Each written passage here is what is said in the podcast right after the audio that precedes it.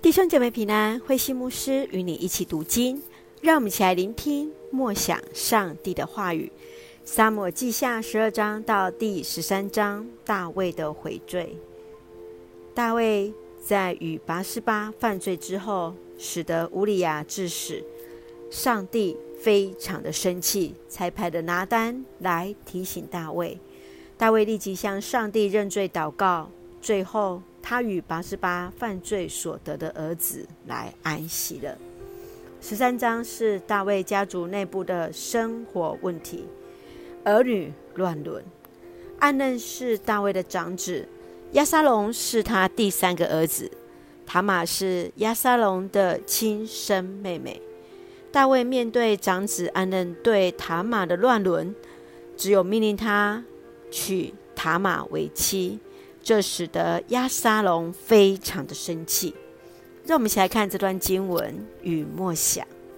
请我们来看第十二章第七节。拿单对大卫说：“你就是哪个人？”大卫王滥用王权，借他骚人之后，将乌利亚之妻拔示巴接进了皇宫，自以为天衣无缝。但是上主明察秋毫。差派了先知拿单来指责大卫所做的恶事，就像那强夺穷人唯一的小羊来宴客的妇人一样，就是那一个自己口中该死的人。上帝对大卫的审判是：第一个，刀剑必不离开他的家；第二个，妻妾们也要被夺去。这些都在他有生之年都应验了。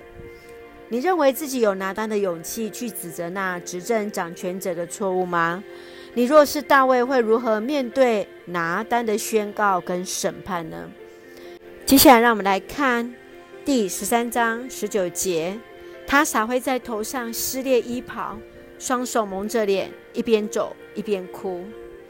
大卫的女儿塔玛是在男性沙文主义下被牺牲的女性。同父异母的哥哥暗嫩喜欢他，以暴力手段夺走他的贞操。同父同母的哥哥亚沙龙看到伤心的妹妹塔玛和逍遥法外的暗刃，心生怨恨，想办法要让暗刃付出代价。父亲大卫并没有为他主持公道，也没有因为亚沙龙为他报仇而得到祝福。塔玛的哀哭依然未受安慰。你想对塔玛说些什么？你会如何面对与关怀身边那无辜受害的人呢？求主来帮助我们，也来看见那悲伤的人。求主让我们也能够成为他们的祝福。让我们先用十十二章第七节作为我们的提醒。拿单对大卫说：“你就是那个人。”求主来帮助我们，警醒在神的面前，来行出神所看为好的事。让我们用这段经文作为我们的祷告。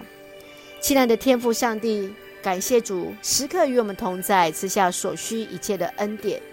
你有丰盛的慈爱，鉴察我们的软弱，赦免我们无知的罪，不以有罪为无罪，学习超越仇恨的智慧。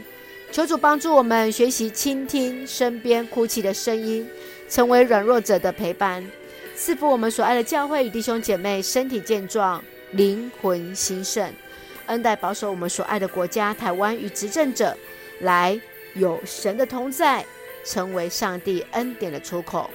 感谢祷告是奉靠主耶稣的圣名求，阿门。弟兄姐妹，愿上帝的平安与你同在，大家。平安。